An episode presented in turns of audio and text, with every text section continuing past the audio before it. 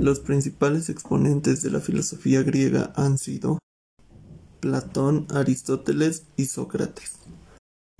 En los escritos de Platón y Aristóteles, las tendencias dominantes de idealismo y materialismo en la filosofía griega alcanzaron en uno u otro caso su más alta expresión, dando lugar a un cuerpo de pensamiento que sigue ejerciendo una fuerte influencia sobre la investigación filosófica.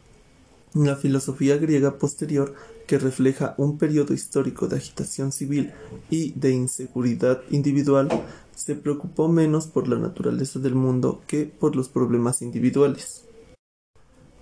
Para Sócrates existía una tendencia fundamental, la tendencia hacia el bien, y si los sofistas tendían a pensar que el bien se confunde con el placer, Sócrates identifica el bien con la sabiduría ya que la moral así no es una técnica para calcular fines prácticos, sino es un verdadero conocimiento que va más allá de toda especialidad, el conocimiento del hombre sabio. Ello no impide que los hombres hagan del mal, pero indica claramente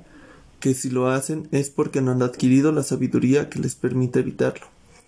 El conocimiento de sí mismo es, en última instancia, la base tanto de nuestra acción como de nuestro pensamiento.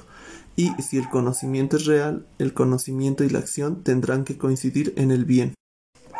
Ahora bien, respondiendo la segunda pregunta sobre si la filosofía es o no es una ciencia, yo considero que la filosofía puede ser totalmente aceptada como una ciencia, pues en parte de la observación del mundo y del ser humano trata de establecer teorías generales que los expliquen, ya que pues simplemente se trata de que consiste en una ciencia particular cuyo objetivo es más difícil de entender que otras ciencias.